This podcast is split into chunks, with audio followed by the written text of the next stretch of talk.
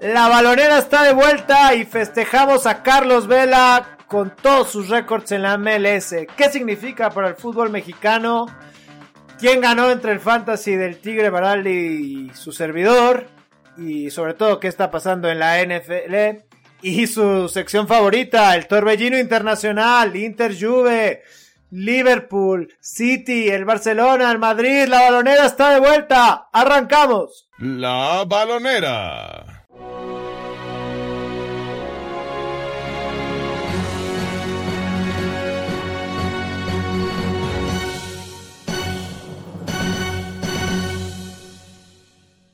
Hola amigos de la balonera, los saluda con muchísimo gusto Santiago Cortés en el esperado regreso de la balonera. Dejamos pasar algunas semanas de la NFL, de las ligas europeas, para tener data y poder darles comentarios más atinados, o más bien no pudimos grabar, pero ya estamos de vuelta con los ánimos renovados y con ganas de triunfar. Y quiero saludar con un gusto enorme a Luis Tigre Baraldi.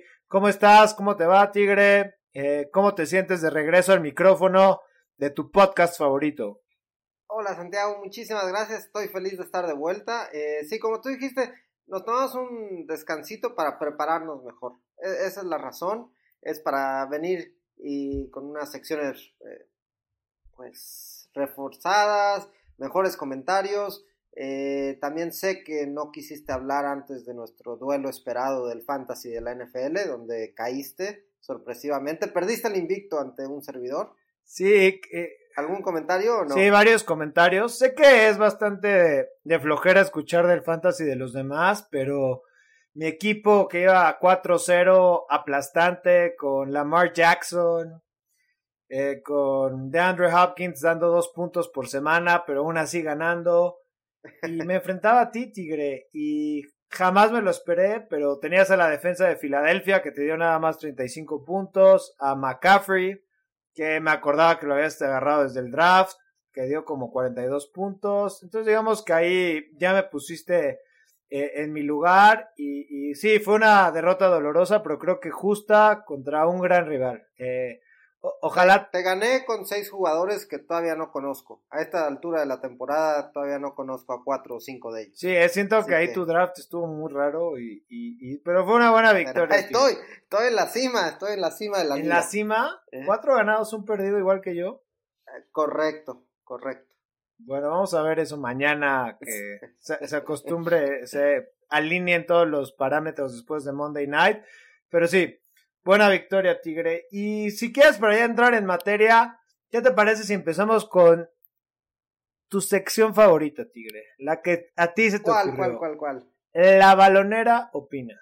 Y esta vez es de un caso muy particular, que es el récord de Carlos Vela en la MLS. Te lo quiero poner en contexto porque tú no vives aquí en México. Máximo goleador histórico.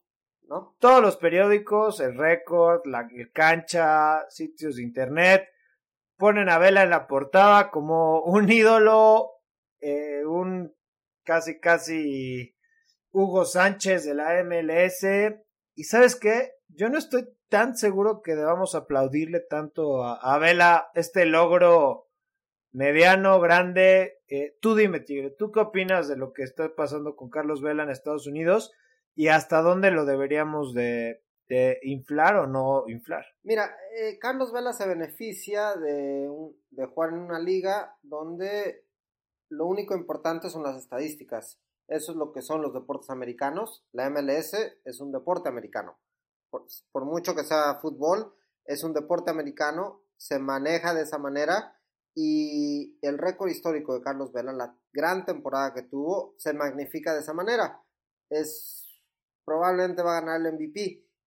Lo que le ayuda mucho a Carlos Vela en comparación de... para solidificar este récord es que le ganó un mano a mano a Zlatan Ibrahimovic. Eso es lo que creo vale mucho la pena. Si Zlatan ya no es un top 5 del fútbol mundial, correcto.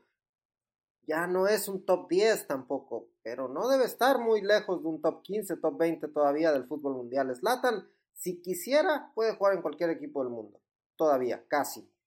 Carlos Vela no, y le ganó en la MLS. en, en una cancha neutral, digamos. Entonces, eso es lo que creo que vale la pena de esta temporada de Carlos Vela. Lo que nos deja a nosotros un mal sabor de boca, me parece que lo esté haciendo en la MLS cuando tuvo oportunidad de hacerlo en Europa, parece que nunca le importó dar lo mejor de sí y ahora no sé si esté dando lo mejor de sí o su mismo 70-80% con el que ha jugado Carlos Vela siempre le alcanza para ser un jugador histórico de una liga que no es de las mejores del mundo. En México, Tigre, para concluir tu, tu comentario, ¿qué, o sea, ¿qué valor le pondrías a lo que está haciendo Vela? Eh, digo, obviamente no se acerca un Pichichi de la Liga Española Hugo Sánchez o un título de Champions de Rafa Márquez, pero ¿está ahí abajito o es algo más? O sea, ¿qué vale más? ¿Para ti qué vale más? ¿Ser campeón goleador en la Liga MX o lo que está haciendo Vela en la MLS? Mira, para mí, comparando solo Liga MX con MLS, me parece que lo que está haciendo Carlos Vela lo confirma como el mejor jugador mexicano del momento. E, es así.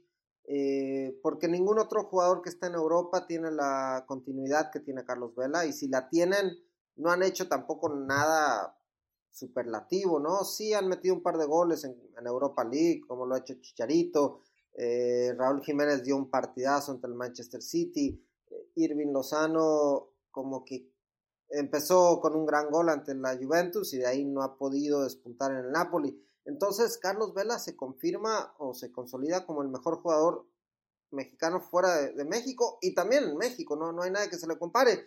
Pero comparar una con la otra, MLS con Liga MX, me parece es muy similar. Y no hemos visto a ningún jugador mexicano meter 34 goles en, ningún torneo mexicano en muchísimo tiempo. Entonces sí hay que darle esa dimensión de que eh, Carlos Vela logró un récord histórico en una liga muy joven, muy benéfica con una pésima defensiva. Las defensivas del MLS son ridículas, pero los goles de Carlos Vela los hizo desde afuera del área, de medias chilenas, hizo hat tricks. Entonces también hay que darle un, crédito a Carlos. Yo sí, me queda el mal sabor de boca de que no lo pudo hacer en Europa. Eso es lo que me, da rabia un poquito de que estemos hablando de, de, una gran temporada de Carlos Vela, pero lo hizo en una liga segundona o tercera. Híjole, Tigre, yo eso sí se lo voy a dar a Carlos Vela. Metió unos golazos, ¿no? Contra unos conos, pero Sí, sí, sí, conos completamente. Todos, todos lados. Yo la verdad creo que este tema de Vela habla más de del mal momento del fútbol mexicano a nivel selecciones mayores, juveniles, de la liga, de un mal momento del fútbol mexicano donde el Cruz Azul golea al América y la noticia es el piojo insultando a los árbitros y haciendo un drama. Un mal momento del fútbol mexicano donde las chivas se habla más de promotores y, de un dueño, bueno, de Amauri de Vergara que, claramente no sabe ni qué está haciendo. Un mal momento del, del fútbol mexicano donde el Monterrey Tigres es eh, por mucho el partido más aburrido de cualquier temporada, competencia en que se encuentren. Caray, o sea, da pena pensar que, que el único mexicano que da la nota buena o positiva ahorita es en la MLS. Y aquí es donde te viene otra vez este cuestionamiento sobre, sobre la CONCACAF y México, ¿no? O sea, realmente el fútbol mexicano hoy en día, el negocio del fútbol, está para que México brille a este nivel y nada más. Y, está triste porque parecería que sí, ¿no? O sea, de verdad yo hoy leía todos los periódicos y de verdad, eh, o sea, ahora como le dicen, craclitos o no sé qué. Craclitos. O sea, sí. sí, sí, es muy bueno Vela, ¿no? Pero bueno, si estuviera, si fuera un crack, jugaría en, en la Real Sociedad, si quieres, haciendo goles o lo que tú me digas. Slatan es un crack de 38 años. Él sí se puede dar el lujo de, de decir, oye, estoy donde no tengo que entrenar ocho horas diarias, ni, ni viajar y, y, demás. No sé, Tigre, yo creo que este récord es el reflejo de, un pésimo, pésimo momento de, del fútbol mexicano en todas las líneas, niveles, formas y figuras. Que Santiago, mira, Mira la comparación de Carlos Vela con cualquier otro jugador mexicano. Existen dos, a lo mejor tres y un cuarto. Te los voy a poner así. únicos jugadores mexicanos que han realmente triunfado en Europa, que han sido titulares indiscutibles durante su carrera europea. Hugo Sánchez, Rafa Márquez.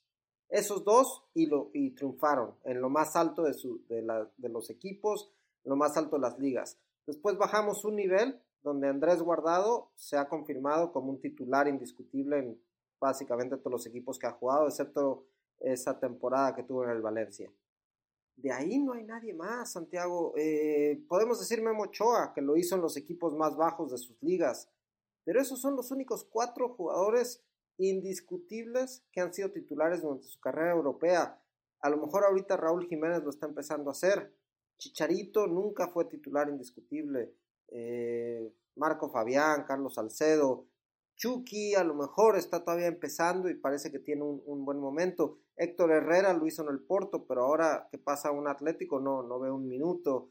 Eh, el Tecatito es otro que a lo mejor sí, sí hace titular eh, en, el en, en Holanda primero y después en el Porto, pero ya no hay mucho más con qué compararse. Entonces, pues lo que hace Carlos Vela sí tiene dimensión, porque no tenemos, a pesar de que ya hay muchos más jugadores europeos o mexicanos en Europa, ninguno está rompiéndola, ninguno. Entonces, cualquier gol que haga uno de ellos pues, es noticia y cuando uno de ellos mete 34 en, en una temporada, pues sí llama la atención porque no lo hace nadie, no lo hace nadie en la Liga Mexicana, que no hay ningún goleador de ese calibre. Eh, no, no lo hace nadie en Europa y ahora lo está haciendo Carlos Vela. Entonces creo que sí hay que darle un beneficio de la duda o, dimensionarlo positivamente. Pero sí, no le da más. Eh, estoy de acuerdo contigo. El nivel del fútbol mexicano es este. Es, es, un, es un futbolista que sí tiene proyección para ir a Europa, pero no para ser titular en los mejores equipos de Europa. No, no lo son. Pues híjole, Tigre, creo que confirmamos con todo lo que acabas de decir eso, que, que el fútbol mexicano está lejos de dar ese salto de calidad, que hoy en día pensar en competir a mejores niveles, a, pues a distintas alturas, del famoso quinto partido o lo que sea, creo que está, está lejos. Y, y caray, ¿no? Digo, felicidades a Carlos Vena, eh, enhorabuena, ojalá esté disfrutando una vida en Los Ángeles donde no lo reconoce nadie y puede ser muy feliz y, y nadie le la está pasando nadie le da una patada eso hay, que, hay que felicitarle también ¿eh? pero caray, no, no, sé, no sé, Tigre, de verdad que, que... Mira, y lo veo, lo veo así, eh, no sé si viste el primer gol del Wolverhampton ante el City, que es una gran jugada de Raúl El túnel a Otamendi, eh, específicamente. El túnel de Otamendi de Raúl Jiménez a Otamendi. Otamendi es un cono, y lo ha sido toda su carrera. Pero el señor ha sido titular en los mejores equipos de Europa, es titular en la selección argentina y si sale del City se va a cotizar en, 40, en 25 millones de, euros. Raúl Jiménez es mucho mejor jugador que Otamendi. No se va a cotizar en lo mismo que Otamendi. eso, es, eso es a lo que voy. No sé por qué. No sé si el nombre solo de ser argentino basta. No sé si la continuidad de... Porque esto que le hizo Raúl Jiménez se lo han hecho varios a Otamendi. No, no es el primero ni el último que le va a hacer este túnel a Otamendi y hacerlo ver mal. Pero también va a cambiar de equipo por 20 millones de euros. Raúl Jiménez no. No, no pudo salir del Wolverhampton después de una gran temporada que tuvo el año pasado. Pero bueno, o sea, se quedó, lo compraron, o sea, lo, que está haciendo... Correcto, correcto, pero, pero tenemos claro que el Wolverhampton es un equipo de media tabla para abajo, que tuvo una temporada histórica, que está en Europa League, pero ahorita está batallando eh, jugar dos competencias, ¿no? Porque no le alcanza para las dos competencias. Estoy totalmente de acuerdo, Tigre, pero bueno, o sea, Otamendi, o sea, si, si jugara en la MLS sería el mejor defensa. Si jugara en la Liga MX, probablemente sería el mejor defensa que, que, que, tenemos. Entonces, entiendo perfectamente tu punto y digo, al final sí creo que hay que, que darle ese, ese aplauso a Carlos Vela y todo, pero digo, donde me queda ese saborcito de boca raro es, híjole, o sea, no tenemos a nadie a que aplaudirle y como, como, bueno, como buenos mexicanos estamos de buenas y, y, nos gusta pues lo lindo, lo vistoso y echar porras, pues no nos estamos dando cuenta de, de los huecos que hay, que hoy de verdad son muchísimos, ¿no? Y, y México creo que se está rezagando cada vez más a nivel futbolístico y estos esfuerzos individuales pues cada vez van a ser mejores, pero digo, al final ojalá Carlit, ¿cómo, cómo creemos que es? Craclitos. Crack, Cracklitos. Cracklitos, eh, venga a la América a jugar con Giovanni y, y, meta, me conformo con 24 goles, no, no 34. Eh. Ahí está, sí, ¿ves? Y... Es, estoy de acuerdo contigo, es triste, es... Pero también el mérito es de, de Vela en este, no, no le podemos quitar ese, ese mérito porque mira todos los demás que han pasado por la MLS, incluyendo Giovanni, incluyendo Marco Fabián, incluyendo muchos de ellos no ven ni la cancha. Entonces, Carlos Vela, titular indiscutible, MVP de esta liga, 34 goles, es un gran año para Carlos Vela y le ganó un mano a mano a Zlatan Ibrahimovic. Zlatan Ibrahimovic, que no habla de nadie más más que de él mismo, habla de Carlos Vela. Entonces, sí hay un mérito. No, de acuerdo, eh, bien por el bombardero, que también creo que, bueno, el año pasado tuvo un buen mundial y, y, bueno, ¿no? Parece que va a ser casi casi el capitán de la selección al paso que va. Ídolo de chicos y grandes. Eh, si Cuauhtémoc fue, es gobernador de Morelos, ¿hasta dónde podrá llegar Carlos Vera, carajo? Y, y, me, y, y me quedo con algo que acabas de decir. ¿Cuántos mexicanos han pasado por la MLS, incluyendo al buen Cuau? Y no ha pasado nada con ellos, ¿no? Por lo menos Vela se ve que entrena todos los días y está eh, en su mejor momento, Tigre. A Rafa Márquez lo corrieron del MLS, ¿te acuerdas? Y luego ¿Jugó en la MLS? Ganó, sí, en el Red Bull de Nueva York, ¿no te acuerdas? Y lo corrieron y de ahí pasó al León y ganó el bicampeonato en la, en la poderosísima Liga MX. Chance y no hablaba inglés o algo así. Ay, ya ves, criticas por todo. Él habla francés, catalán, español. ¿eh? Ay, ay, ay, ese Rafita. Pues bueno, Tigre, ¿te parece si regresamos y hablamos un poquito de fútbol internacional, donde sí juegan los que le echan ganas y quieren triunfar? Dale, estamos de vuelta aquí en La Balonera.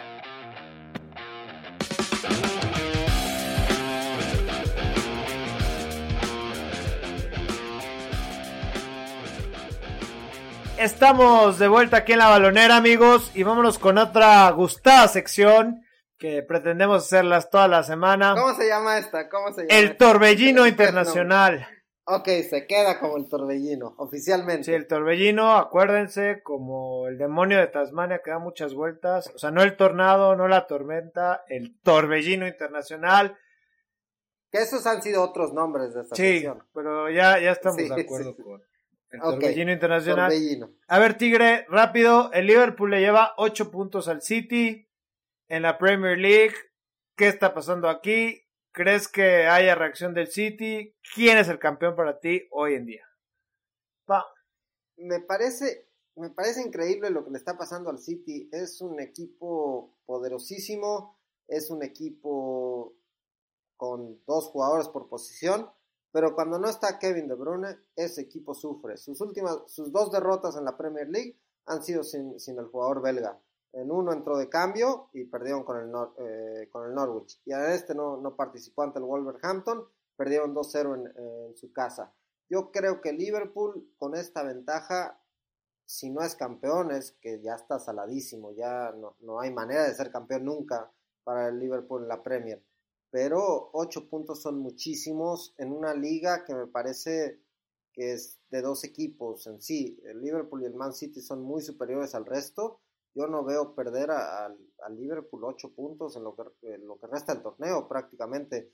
Eh, ha ganado todos sus partidos, está invicto, eh, tuvo una, dura, una muy dura prueba entre el Leicester, la superaron con un penal de último minuto, mientras que el City te digo, golea un equipo 8-0, pero después pierden en casa. Entonces, algo, algo malo está en el, en el City y veo a Liverpool campeón desde hoy. Sí, y lo increíble es que el año pasado el City no, no contó con Kevin De Bruyne el 90% de sus partidos y, y, es tal el impacto de este crack, de verdad, los que no les guste levantarse temprano el fin de semana, se los ruego, Van un partido del City con De Bruyne en el campo y es qué, qué precisión, qué manera de, de generarse espacio, de dar asistencias, de anotar, pero raro, raro lo del City, que, que creo que le pasa un poco lo, lo, que al Barça, ¿no? O sea, cuando de pronto los equipos eh, salen a pelearle la pelota más adelante, no se encierran tanto, los muerden y por ahí desconectan uno o dos cables de, del circuito de Guardiola, se nos hunden en, un vaso y, es difícil que reaccionen, ¿no? Lo de Liverpool, híjole, qué, qué juego contra el Leicester City, que, que lo decíamos en este podcast que podía ser la sorpresa eh, acabando en el top 6, que se encuentran con ese penal, que creo que al final merecido, y, por ahí también se salvaron de, de, de, perder. Hay un juego peligroso que le marcan a, a Pérez sobre Van Dyke cuando baja la cabeza que dejaba a, a Bardi solo, eh, que para mi gusto no era, pero bueno, creo que Liverpool está muy bien. Pero también decirlo, Tigre, el, el, City de cuántos puntos se recuperó la temporada pasada? Siete, ¿no? En algún momento en diciembre eh, el Liverpool le llevaba. Queda mucha liga, eh, está muy interesante y, y, no sé, yo también quiero, quiero que gane Klopp, quiero que gane el Liverpool, pero híjole, este equipo de Guardiola no me deja de poner nervioso, ¿eh? Aunque, aunque esté flojeando un poquito. Y me encantaría saber qué piensas del United, del Tottenham, que también en este podcast pronosticamos un poco que, que la debacle de Pochettino y, el vestuario se podía eh, venir, pero bueno, ¿no? ¿Qué, qué momentos tan duros para, para los equipos grandes ingleses, ¿no? El, el United a dos puntos de, del descenso. Y la verdad, sin un centro delantero fijo, con Solskjaer que no tiene respuestas, si lo aguantan toda la temporada, creo que cualquier cosa podría pasar, Tigre. Sí, yo creo que ahora sí, confirmadísimo, le quedó grande el equipo a Solskjaer. Eh, es el peor Manchester United que hemos visto en muchísimos años. Eh, la ausencia de Pogba, que yo no, que no creemos que quiera estar en este equipo, le pesa muchísimo. Anthony Marcial también pero no tienen más, no tienen jugadores promesa, no tienen jugadores que metan miedo en un futuro. Entonces yo creo que el, el United va a pelear las posiciones del medio de esta tabla, no, eh, sí, hoy por hoy están peleando el descenso, como tú lo dices. Yo creo que se van a salir porque tienen más talento que el resto de los equipos, pero no, no, no juegan a nada. Es aburridísimo ver un partido del Manchester United. El Arsenal, pues como que está ahí, ha dejado escapar unos par de partidos, si no estaría segundo en la tabla. El Tottenham está viviendo una etapa de pesadilla, eh, se ven sin confianza, sin ritmo, sin estilo de juego y yo creo que Pochettino tiene los días contados al frente de este equipo.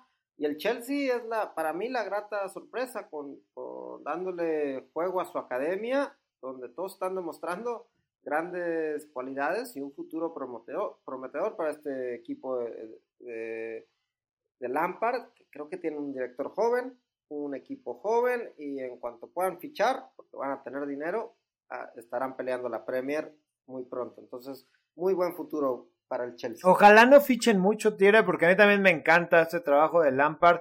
Su asistente eh, fue el coach de las inferiores del Chelsea mucho tiempo esto, por ejemplo, lo está pagando mucho Pulisic porque pues al conocer también a Mount, a Hudson Adoy, a Abraham y a todo, pues no lo están tomando mucho en cuenta, pero sí, no, la verdad muy muy lindo lo que está haciendo el Chelsea, Canté, qué jugador, caray, de verdad que o sea, si yo fuera el Real Madrid y el Barcelona, los millones los tendría poniendo en la cambiaría a Gareth Bale por Canté, así te la pongo.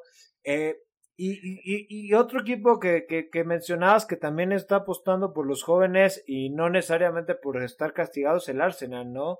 Eh, Saka, o sea, por ahí Unai Emery ha, ha echado mano de todos, Gendusi, que, que este jugador francés de 20 años que también ha sido titular prácticamente toda la temporada. Entonces, digo, sin ser una Premier League donde creo que haya ningún equipo que haya destacado al 100%, está súper interesante ver cómo los equipos, sin ser perfectos, están compitiendo. Y por ahí hasta quién se hubiera imaginado que el Crystal Palace iba a estar en sexto lugar, el Sheffield United por ahí dando guerra, sacando puntitos por aquí, puntitos por allá. y, por ejemplo el Watford que había sido un equipo tan regular tanto tiempo que, que no ha encontrado el camino y digo, va que vuela para descender ahora con Quique Sánchez Flores que nada más no, no, no creo que encuentre la fórmula, que le, que le hablen la Jun otra vez. Que este... No sé si han visto fotos de Quique Sánchez Flores, pero y no sé si en México estaban los comerciales de 2X con el Most Interesting Man, pero Quique Sánchez Flores debería aplicar esa posición. Oye, me gusta ese tech, pero aparte es la versión fit y guapa del Most Interesting Man. Ese, ese, ese, ese, es Quique Sánchez Flores. El otro día lo vi y digo, no, ya no, técnico de fútbol no es. Entonces, creo que tiene al menos futuro por ahí. Sí, que de verdad que, que muy interesante lo que está pasando en la Premier. Eh, los Wolves que empezaron mal y, y, yo creo que con Jiménez yendo a la alza también ya se, se salieron de la zona peligrosa y ya pintan después de esa victoria también en la Europa League contra el Besiktas, eh, eh, que están un poco retomando el camino. Y ahora sí, Tigre, la, la pregunta del millón, ¿no? Ya sabemos que el 1-2 de la Premier van a ser el, el, Liverpool y el Arsenal, pero después de ocho partidos... Liverpool y City, Liverpool y City. Eh, perdón, es que me gana el corazón, perdón. Sí, sé, bueno, Liverpool y, y el City eh, ¿Quiénes son los otros dos que califican a la Champions? Creo que para tu estilo conservador está, está fácil la, la pregunta, pero a ver. Mira, tengo tres seguros. Liverpool City, obviamente. Me encanta lo que está haciendo el Chelsea, entonces creo que el Chelsea es el tercero, al final de cuenta. Yo también soy goner como tú, me, me cae bien, pero no, no, puedo confiar en ese equipo. Eh, el cuarto, la cuarta posición se la van a pelear. No sé quién la gane. Se la van a pelear el West Ham, se la va a pelear el Arsenal y se la va a pelear el Leicester. Esos son los tres equipos que se van a pelear la cuarta posición. Ok, entonces estamos diciendo que el Tottenham no va a llegar a Champions este año. Y bueno, el United, que parece complicadísimo, tampoco, ¿eh? Me gustó tu... United se debe enfocar en salvarse. Hasta ahí. a nosotros que nos tocó ver al United de Ferguson, jamás, jamás pensé que íbamos a decir eso. no, no, no, no. Pero es la verdad. Y me gustó eso, ¿eh? Ojalá el West Ham de, del ingeniero esté ahí peleando la cuarta posición, pero sí suena una, una carrera muy interesante. Y también creo que lo del Chelsea me gusta tu pick. Creo que es un equipo lindo para ver, que se va a llevar dos por partido, pero bueno, las posibilidades de que haga tres o cuatro siempre van a ser altas. Y el espíritu de Frankie Lampard ahí va, va a brillar mucho, Tigre. Me, me, encanta. Después, si quieres que un cambio de juego rápido a España, donde pues ya las cosas regresaron a la normalidad, el Madrid y el Barça ya están ganando, ya están prácticamente en la, en la cima de la liga se desinfla el Atlético de HH que pues está viendo minutos ante la desesperación de Simeone por arreglar la nave y, el Celta de, de, Araujo que después de hacer el oso contra Argentina, así nunca no tuvimos chance de platicar el México-Argentina, ¿no? Pero bueno, ya quedó muy en el pasado, pero eh, Yo me quedo con la jugada de Raúl Jiménez sobre Otamendi hace dos Eso, espíritu nacional, eh, Tigre, muchas gracias. Sí, no, ese partido ya pasó hace mucho. Yo me voy con Jiménez Otamendi. ya. ¿Eh? Ay, excelente, pero está bien. Y la otra liga que también hablamos aquí que se está poniendo muy, muy buena y que creo que también vale la pena que, que le echen un ojo. el Inter, que fue y le jugó un partidazo al Barça de Champions League, aunque al final perdió. Eh, también se mató con, con, la Juve en un duelo de, donde el Inter venía de ganar todos los partidos y, y por ahí perdió con goles de, de, la, de la joya. Bueno, Dybala hizo el primero Higuaín, ¿no? Que, ¿Quién iba a pensar que Higuaín se iba a quedar con la 9 de, de la Juventus para este año? Es que también es un consentido de Sari, ¿verdad? Se me olvidó desde el Nápoles, se lo llevó al Chelsea. Sí, Chelsea. hijazo de, de, de Sarri. Pero bueno, de pronto ya ver la parte alta de la tabla italiana, Juve, Inter, Nápoles, Roma, Lazio, eh, bueno, el Milán, que sigue siendo una verdadera vergüenza, pero creo que está poniendo interesante y, con muchos buenos jugadores, Tigre. ¿Has tenido chance de ver algo de la Serie A? Sí he visto más de lo que había visto antes, la verdad. Yo tenía 5 o 6 años que no veía nada de la Serie A. Ahora he visto un poco más. Eh, me parece que la Juventus sí es el gran favorito a ganar la liga otra vez, el Scudetto, pero está mostrando señales de debilidad. Para que le quiten el campeonato, el Inter, eh, que es el más cercano hoy por hoy, tiene que ser casi perfecto y lo está haciendo. Entonces, me parece que sí hay posibilidades. La Juventus yo la veo un poquito más frágil ante otros equipos. Eh, rápidamente pues, ante el Napoli sacó un triunfo milagroso después de ir ganando por goleada. Entonces, y luego empataron su siguiente partido. Entonces sí veo un poquito de limitantes en, la Juventus que no había antes. Siento que con Cristiano Ronaldo es, muy difícil que le quiten el, campeonato, pero va a ser una carrera pareja y, son varios equipos que pueden estar peleando la punta. Entonces eso me gusta de Italia, que, que sí hay más competitividad que antes. Y eso yo creo que, que tú lo decías que es difícil, pero ¿no sientes que puede ser el principio del fin de, de CR7? No están cayendo los goles, aunque, ¿sabes qué? Ahora que lo estoy pensando mientras hablaba, le, pido una disculpa a, a nuestros radioescuchas, podcast escuchas. No importa, me, da gusto que Eso siempre lo hace Cristiano, ¿no? Como que se cuida mucho los primeros meses del año y por ahí de enero va a entrar y va a empezar a meter gol de tres por partido. Pero eso que dices del de, comienzo al fin de Cristiano Ronaldo, yo creo que, que sí es verdad. Eh, y él mismo lo está, ¿no lo has visto más ahora en los premios? Eh, no sé, ya ni sé qué premio fue, pero no, no fue best? el fue el anterior. Ah, fue en el anterior que estaba sentado con Messi, ¿no? Y que le dijeron que Messi lo ha hecho mejor y él cree que gracias a él Messi ha sido mejor y que le encantaría cenar con él y bla, bla. O sea, lo estamos viendo mucho más humano a Cristiano Ronaldo Messi viene una lesión que lo dejó fuera mucho, mucho tiempo de las canchas. Yo creo que los dos están dando cuenta que, ya es momento de disfrutar su, rivalidad, disfrutar lo que les queda de carrera a este nivel. Entonces sí hay ya un, ya hay indicios de que su carrera como los dos mejores futbolistas de, esta década o, de estos últimos años eh, está llegando a su fin. Entonces sí los vamos a ver cuidarse un poquito más, los vamos a ver tomarse un par de partidos de descanso, los vamos a, ver que se cuidan alrededor de un clásico o de un partido importante de Champions. Entonces es por eso que creo que la Juventus va a sufrir un poquito más. Híjole, quién sabe, creo que por ahí puede estar una de las grandes sorpresas de Europa este año de, campeones. Y, ¿Quién? ¿eh? El Inter, ¿no? ¿Quién? El Inter. Pues sí, sería, sería gran Es que Conte, híjole, la verdad sí tiene una mano mágica para. O sea, no necesita tiempo, que sí necesita Sarri. Entonces, eh, Sarri, pues. No quiero decir que es más complejo su estilo, pero sí es mucho más definido, no se adapta tanto, requiere mucha disciplina de los once del campo. Y Conte, que es más bien un mago que que más bien se echa la bolsa a los jugadores, quiere a 11 que se maten en el campo, los acomoda de la mejor manera y dependiendo del rival puede darle vuelta a una alineación completa. Entonces, no sé, puede ser una sorpresa interesante porque bueno, creo que, que si lo vemos claramente en España, pues parece que van a ser los dos de siempre. En Inglaterra ya hablamos que parece que van a ser los dos de siempre. En Francia nada más necesitaron que regresara Neymar Jr. y parece que el París ya, enderezó la nave y también va a ganar. En Holanda parece que la carrera del Ajax y el PSV también va a ser la de siempre.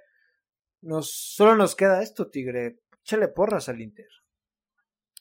Yo, a mí me gustaría ver un campeón distinto. Pensé que iba a ser el Napoli, pero sí, hoy por hoy me voy, me inclino más por el Inter, el gran rival de la Juventus en la Serie A. Pues buenísimo, Tigre. Te late si regresamos con un poquito de NFL. Les prometemos que no vamos a decir nada de nuestro fantasy para no aburrirlos. Porque gané, porque yo gané. Y ganó el Tigre, ya lo dijimos varias Regresamos.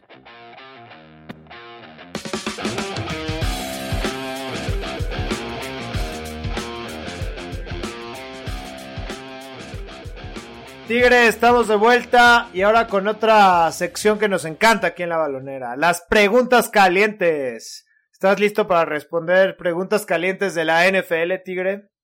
listísimo.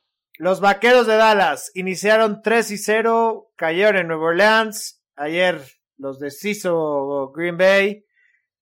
¿Contenders o pretenders, Tigre? Pretenders. Eh, para mí, desde el comienzo de temporada, muchos los daban como favoritos en la conferencia nacional. Para mí estaban por debajo de al menos dos equipos. Hoy lo mantengo. Están, y, es más, los bajo un peldaño más. Hoy están por debajo de tres equipos y a lo mejor un cuarto. Así que, que yo creo que Dallas es un equipo de playoffs, pero que si ganan el partido de comodín es un éxito. Híjole, la verdad es que a mí me, o sea, me encanta, digo, me da mucho coraje porque, bueno, los vaqueros siempre son mi, rival a, vencer en, la división de, de las águilas. Pero bueno, ¿no? O sea, con Zeke, con esa línea ofensiva, esos linebackers, eh, Jalen Smith, Van Der Esch, la secundaria. O sea, creo que es un equipo que, que con talento y por jugadores está muy completo, ¿no? Pero caray, de verdad que que eh, sobre todo el, los coaches a nivel ofensivo, bueno, ya sabemos que Jason Garrett eh, y un cono, hablando de conos, e, es, lo mismo. Y ahora con su con su nuevo coordinador ofensivo, como se llama? Kellen Moore, que parece que tiene 23 años o no tengo idea. Cuando han tenido dos buenas defensas enfrente, de verdad qué mal lo han hecho, ¿no? Ayer, no sé si viste el partido, pero hay una serie ofensiva, creo que cuando van perdido 31-10, que fomblean y, un, un, castigo lo salva. La siguiente jugada, Prescott tiene una intercepción, también un pañuelo lo salva. En fin, de verdad eso pudo haber acabado mucho peor de, de, lo, que, de lo que fue. Y yo estoy contigo, creo que los vaqueros van a competir con la, por la división contra Filadelfia, porque uno, eh, son malísimos los Redskins y los Giants, entonces ahí son cuatro ganados para los dos. Y la realidad es que Filadelfia tampoco es un equipo tan completo hoy, ¿no? La verdad, la defensiva, sobre todo la secundaria, ya otra vez está plagado de lesiones y, va a ser complicado, ¿no? Entonces, por ahí yo creo que, no creo que dos equipos del este de la Nacional califiquen. Y por ahí yo creo que va a ser o Dallas o Filadelfia y con un 10-6 ahí bastante tenebroso. Entonces, Estoy de acuerdo contigo. Creo que los vaqueros van a, van a ver la puerta de los playoffs ganando la división y porque no está muy, muy buena. Sí, y la conferencia nacional, a lo mejor no hay un equipo que meta miedo hoy, o sea, que digamos es el candidato número uno a llegar al Super Bowl.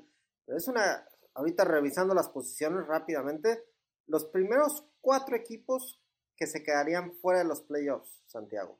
Chicago Bears, Los Ángeles Rams, Minnesota Vikings y Dallas Cowboys. Esos cuatro equipos hoy por hoy están fuera de los playoffs, todos con marca de 3 y 2, incluyendo a Carolina con todo y sin Cam Newton. Es, esos cuatro equipos, la verdad, son cuatro equipos que antes del comienzo de la temporada eran equipos de playoff eh, y todos peleando, ganando su división. Obviamente Minnesota y Chicago peleando eh, la misma división, ¿no? Pero son cuatro equipos que veíamos como candidatos al Super Bowl. Hoy por hoy están fuera de los playoffs.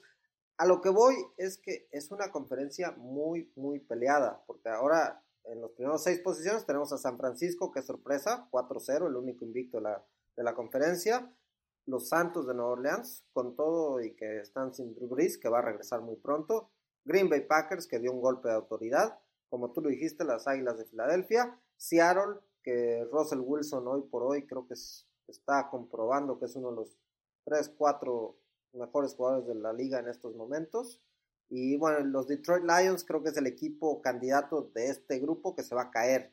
Pero de ahí es, es difícil decir que los vaqueros tienen un, lugar asegurado en los playoffs. Sí, la verdad es que yo creo que, que 10 triunfos en la liga, en la conferencia nacional van a, van a ser necesarios para avanzar a los playoffs.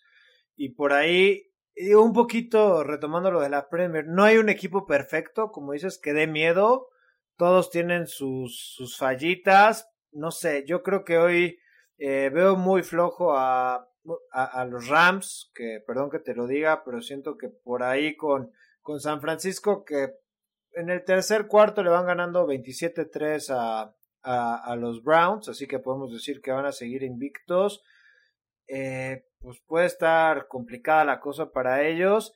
Y lo que decíamos, ¿no? En el norte, con Minnesota, Detroit, Chicago y Green Bay, los cuatro eh, compitiendo. No digo Detroit, todos estamos esperando que se desinflen, pero le ganaron a Filadelfia, le ganaron a los Chargers, le han hecho la vida difícil a varios. Por ahí si no hubieran cometido ese error contra los Cardenales de quitar el, el pie del acelerador, tendrían otro triunfo más y no un empate.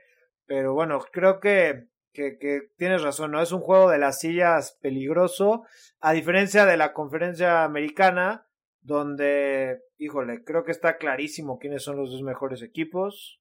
¿Me los puedes decir, por favor? Patriotas y Miami Dolphins. Eh, Kansas City Chiefs, perdón, perdón. Vi, vi, un meme muy bueno esta semana, perdón por cambiar de tema rápido. Sí. el segundo equipo son los jefes de Kansas City. Pero eh, vi un meme que el, la semana bye le ganó 47 a 10 a los Miami Dolphins. Ah, qué pena, esos, esos Dolphins. sí. Pero bueno, no, por lo menos pueden, pueden argumentar que tienen un plan, ¿no? Que ahí están tratando de copiar el modelo de, sí. los, de los Patriots, ya tienen 80 mil picks. Por ahí escucharon sí. otro podcast que me gusta que así, la primera contratación que deberían de hacer es a dos analistas que les den 10 millones de dólares para que descifren cómo aprovechar esos picks al máximo y no desperdiciarlos, que, que estoy de acuerdo. Y lo malo para los delfines es que tienen otro, tienen gran competencia por ese número uno, ¿no? Los, los bengalíes de Cincinnati, no sé cuántos partidos ganen, creo que se enfrentan en la semana 14, lo que puede ser el duelo por el number one pick, y los Redskins de Washington también son, dan pena, entonces no va a ser fácil para los Dolphines ganar ese número uno. Sí, Jay Gruden, creo que ya, más bien, ya lo corrió ya, ya lo, hoy, sí. así que quién sabe qué vaya a pasar en Washington, pero sí, una pena ese equipo, de verdad eh, sí me pone un poquito de mal humor. Y bueno, lo que nos deja ahora para, para los millennials, Tigre, eh, los Pats hoy en día invictos, con una super defensa, pero bueno, con Sonny Michel jugando bastante, bastante mal, con Brady por ahí, yo, yo me atrevería a decir que un poco errático y la verdad es que sin un receptor dominante, ¿no? La, la, la, la verdad que sí les pegó que Antonio Brown hiciera sus chistecitos, porque si lo tuvieran ahorita creo que serían claros favoritos, pero ni Dorset, ni Gordon, Edelman, que ya sabemos para lo que es, ¿no? Para tirarle el pase al centro en tercera y ocho, pero nada más. ¿Tú crees que este equipo, la segunda pregunta calientita, tiene lo necesario para volver a llegar al Super Bowl? Hoy para mí los Patriotas de Nueva Inglaterra son el equipo a vencer de la NFL.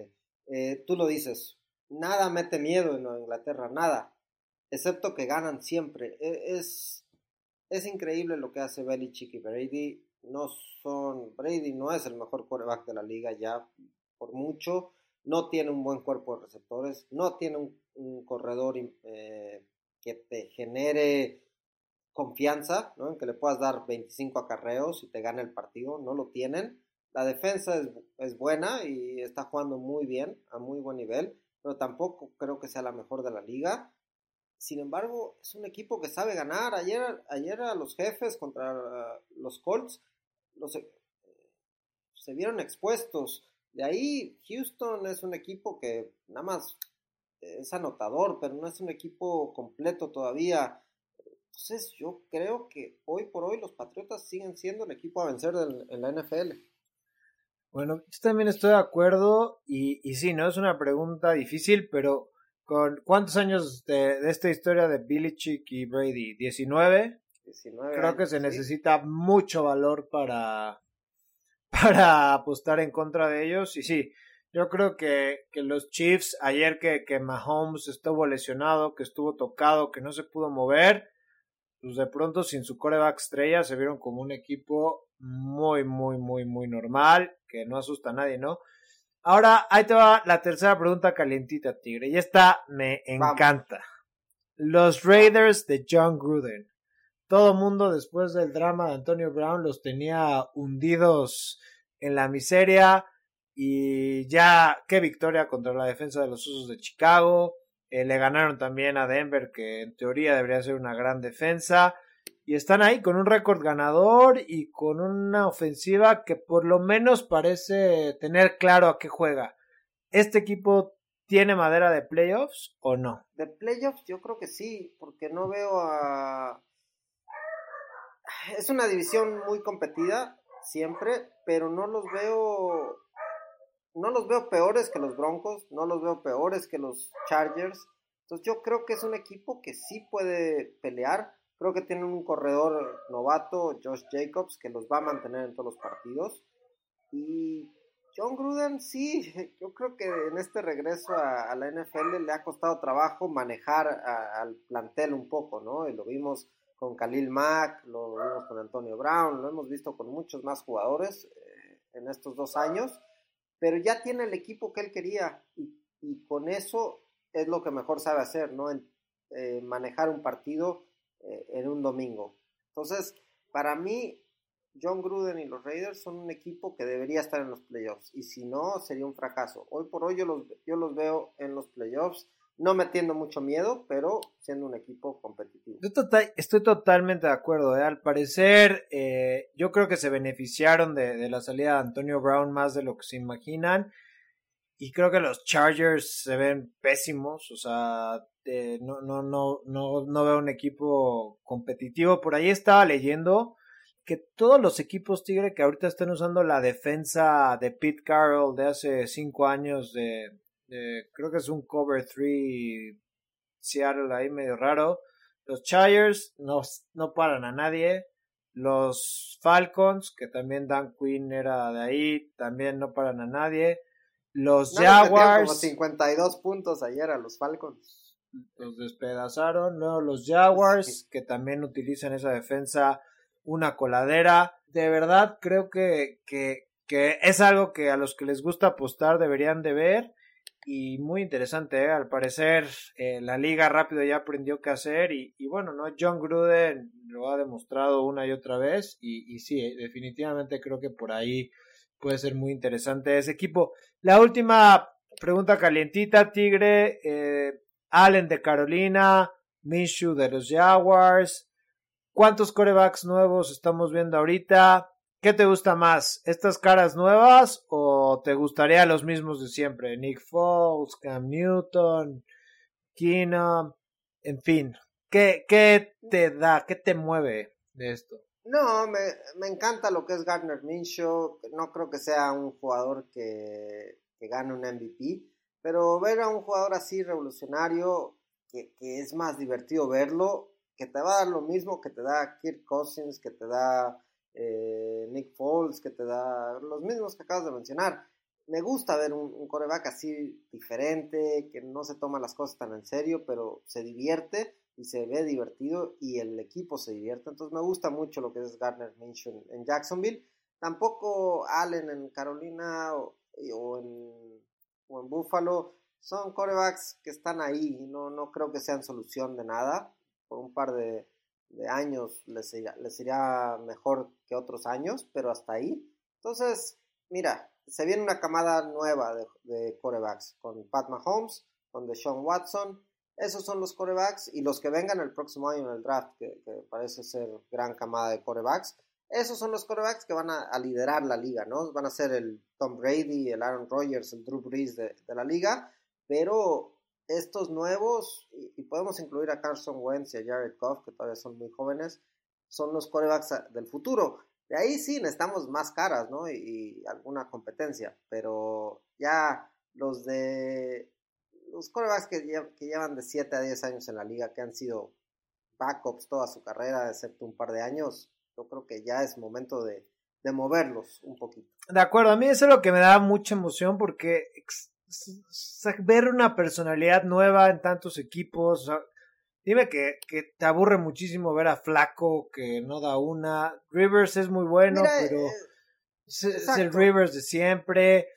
Y ahora, sobre todo, Tigre, con esta, con el valor de tener un coreback novato en un contrato de 5 millones de dólares, en lugar de tener a un coreback de 100 millones de dólares o más, pues te da muchísima más flexibilidad para ser competitivo, ¿no? Imagínate lo que harían los Falcons si no le tuvieran que dar 20 millones, 25 millones a Matt Ryan, ¿no?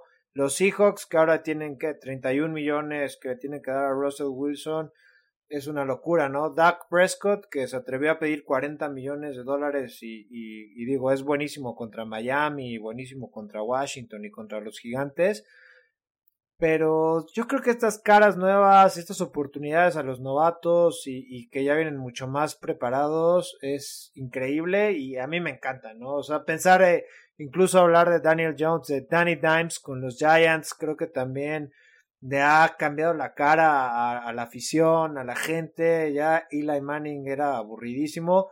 Y digo, los gigantes son malísimos, ¿no?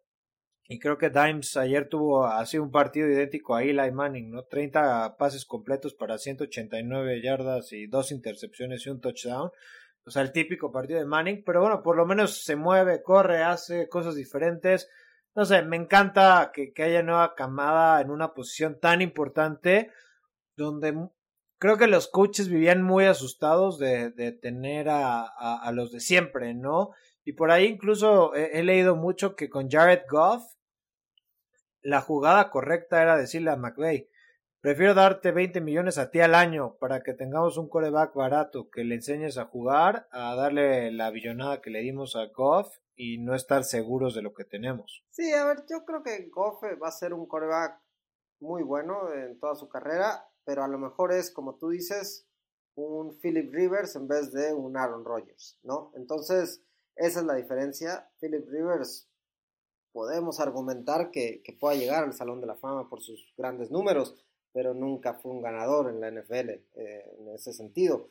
Entonces, sí, tienes ese riesgo, pero sí, hay que darle chance a estos jóvenes, ya no más a Andy Dalton, a, a ¿Quién más? Uh, sí, como tú dices, a Matt Ryan, a Joe Flaco, son ya jugadores o quarterbacks, a Matthew Stafford mismo. Sí, cabo aborriciones. Sí, que ya tienen un gran partido de vez en cuando, pero nada más, ¿no? Es mejor ver a Lamar ya. Eh, a Lamar Jackson, a, al mismo Baker Mayfield, por, ah, todavía hace muchos errores y pierde partidos por su por lo que le falta aprender pero es, ver, es divertido verlo jugar, es divertido verlo en las conferencias de prensa y, es la nueva cara en la NFL, es algo que necesita esta liga y creo que la va a tener. Y sí, la verdad es que al final los novatos eh, pueden cambiar mucho, yo creo que, que, sí, pueden acabar y radicar con estos contratos de los miles y millones de dólares y los equipos decir, ¿sabes qué? Voy a jugar con un novato cinco años y listo, ¿no? Entonces, me encanta lo que está pasando ahorita en la NFL. Felicidades otra vez por tu victoria en el Fantasy. Queda mucha historia, Tigre, y espero verte en los playoffs.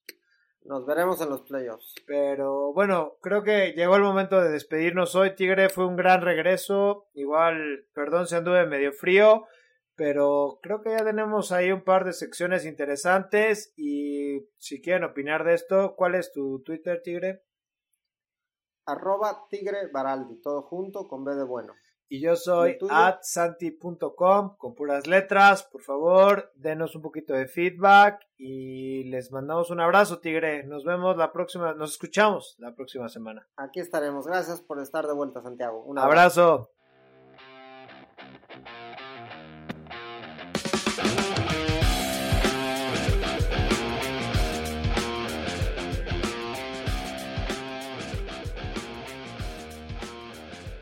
La Balonera.